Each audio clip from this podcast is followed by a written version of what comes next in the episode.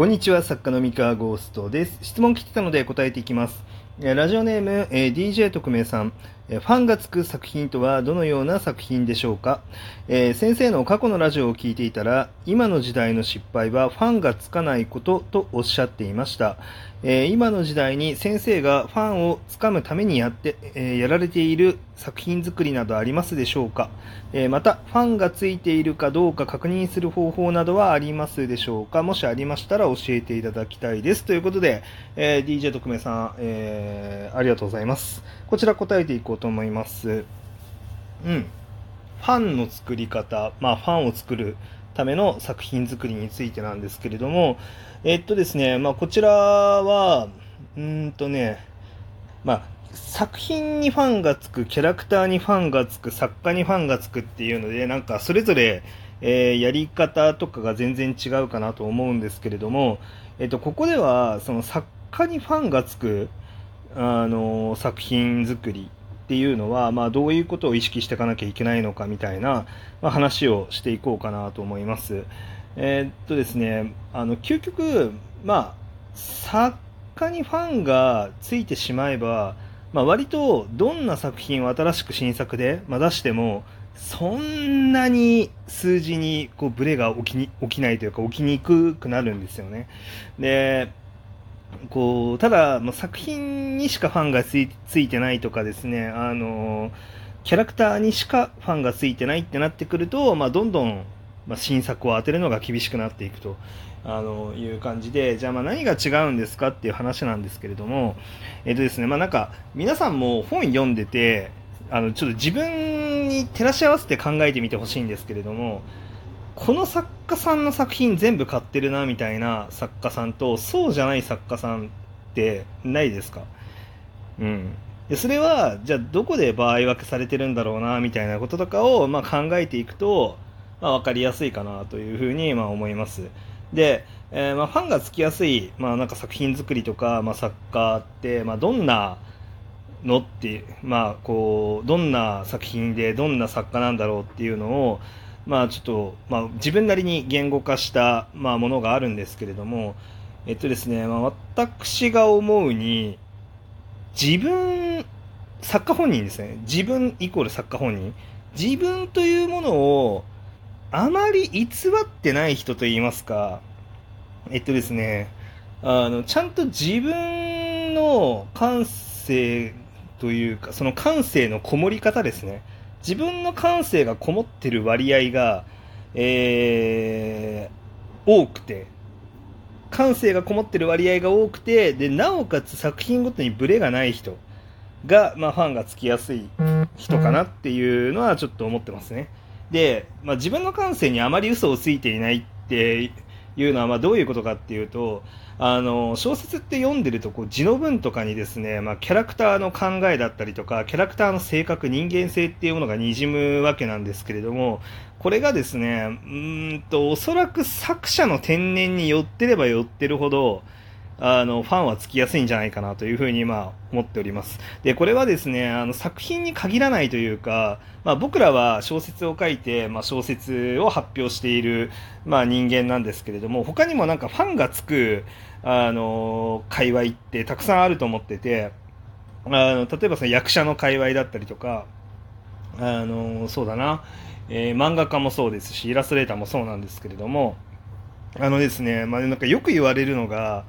なんかファンの性格と作者の性格って似るよねみたいな なんかこうファンなんかねやっぱね強烈なファンを持ってる人間ってこうなんとなくそのファン層の人たちのマインドとこう作者のこうマインドがね結構近いところにある人が、まあ、多いんですよね。でこれは別に作家とファンの関係だけじゃなくて、まあ、作品とファンの関係もそう。その作品の中に込められてる性格と、あの、それをめちゃめちゃ好きだって言ってる人の性格ってちょっと似てるんですよ。なので、あの、まあ当然ですよね。あの、自分があの共感するこの作品とか、共感するこの作者っていうところに、ま、ファンになりやすいので、まあ、似通ってくるわけなんですよね。で、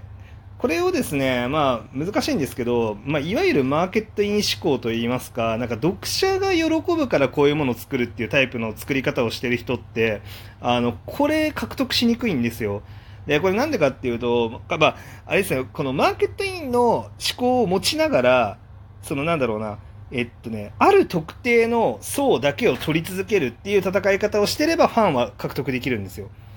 あの、これ、まあ、有名なのは、もう本当ネットとか見てるとわかるんですけど、もう極端な右翼に振り切った発言しまくってる人と、極端な左翼に振り切った発言しまくってる人、あの、このあたりって、まあ、徹底してるじゃないですか。で、あれって別に彼ら本人の本当の思想がそうであるかは別として、あの、そこに振り切った言動を続けて、まあ、そういう発表を続けていると、あの、そ、そういう層を取りやすいんですよね。だから、もしあれがマーケットイン思考でやってたやっていたとしても、まあ、成立はするんですよ。まあ、なので、あの、なんていうか、その別に計算で取ることもできるんだけれども、ただ、まあ、点、その、なんか難しいんですけど、辛い、辛いっすよ、それは。っていう、その、自分の感性と全然違うものを、えー、ものすごく尖らせた作品を作って、で、その支持層に支持され続けるっていうのは、まあ、かなりしんどい工程になるんですね。でなのであの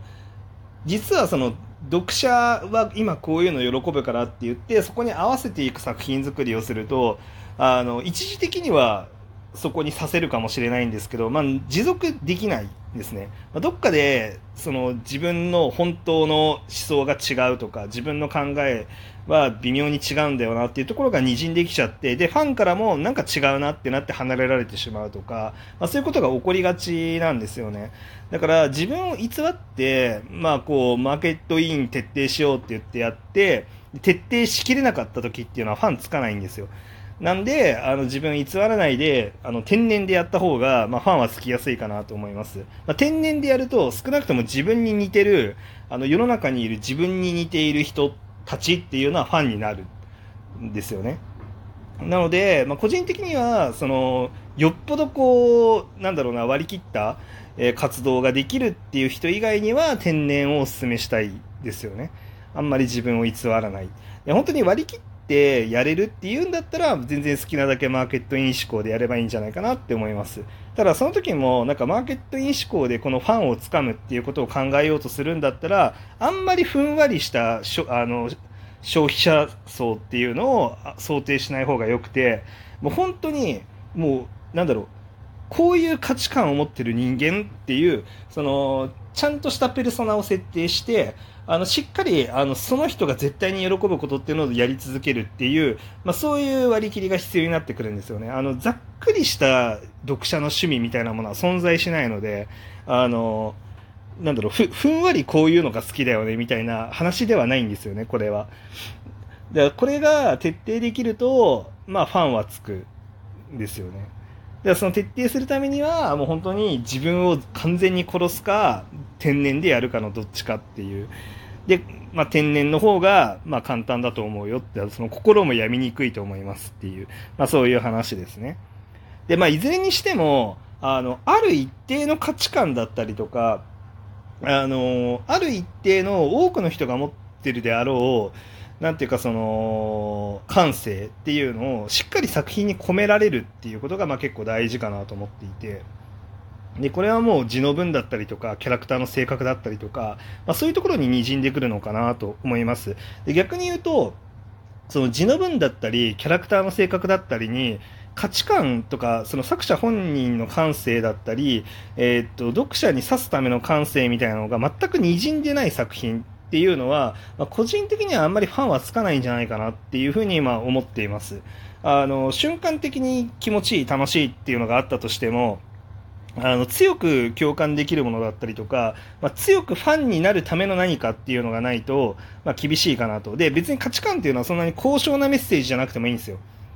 なんかこう、世界平和みたいなものじゃなくても全然良くて、あの、まあ、それこそ、まあ、こういう女の子と男の子のこういう2人のイチャイチャシチュエーションいいよねみたいなものだったとしてもいいんですけど、あのそれもいわゆる一つの価値観なわけですよ。そういうのいいよねみたいな。ただ、まあ、これも難しいのがこうファンをしっかり掴もうと思うなら、まあ、例えばですね、まあ、なんか男の子と女の子のひたすら甘々なあのこのシチュエーションがいいよねみたいなことを売りにしてしまった、まあ、作家さんはえそれのパターン出しをやり続けることでしかファンをつなぎ止めることはできないかなとは思いますね。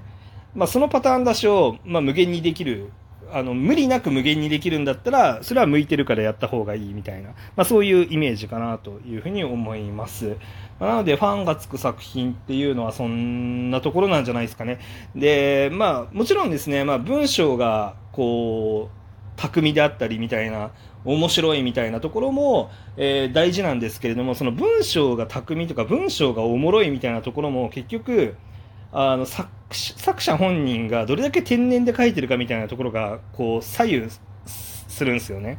あの大事なんですよ。あの作者本人が天然で書くとですねあのこの作者ってこういうところばっかり筆乗ってるよねみたいなあの例えばなんか僕の作品読んでる人でたまにあの X とかでもね、あの、書かれてるんですけど、なんか、三河先生って、なんかサメのこと書いてる時と、なんかこう、麻雀のこと書いてる時だけ、やたら筆乗ってるよね、みたいなことを書かれてるんですけど、まあ、あれが、まあなんか、あの、自分の、その書き味っていうんですかね、あの、文体の特徴なわけなんですよ。で、なんかそういう、その癖みたいなものって、まあ、やっぱり天然で書いてる時の方が出やすいので、まあ、あんまり、あの、計算で書こうとしすぎない、いいものいいものって言われるために書こうみたいなことをするんじゃなくて、まあその自分のこうおもろいと思ってることとか、まあ、自分の中からま自然と絞り出して出てきた言葉っていうのをまあ大事に使っていくとあそうですねあの共感というか、まあ、こういう作者ってこの作者ってこういう特徴だよねってなって、まあ、ファンになってくれる、まあ、可能性も上がるんじゃないかなというふうに思っております。はい。というわけで今日の話は以上です。それでは。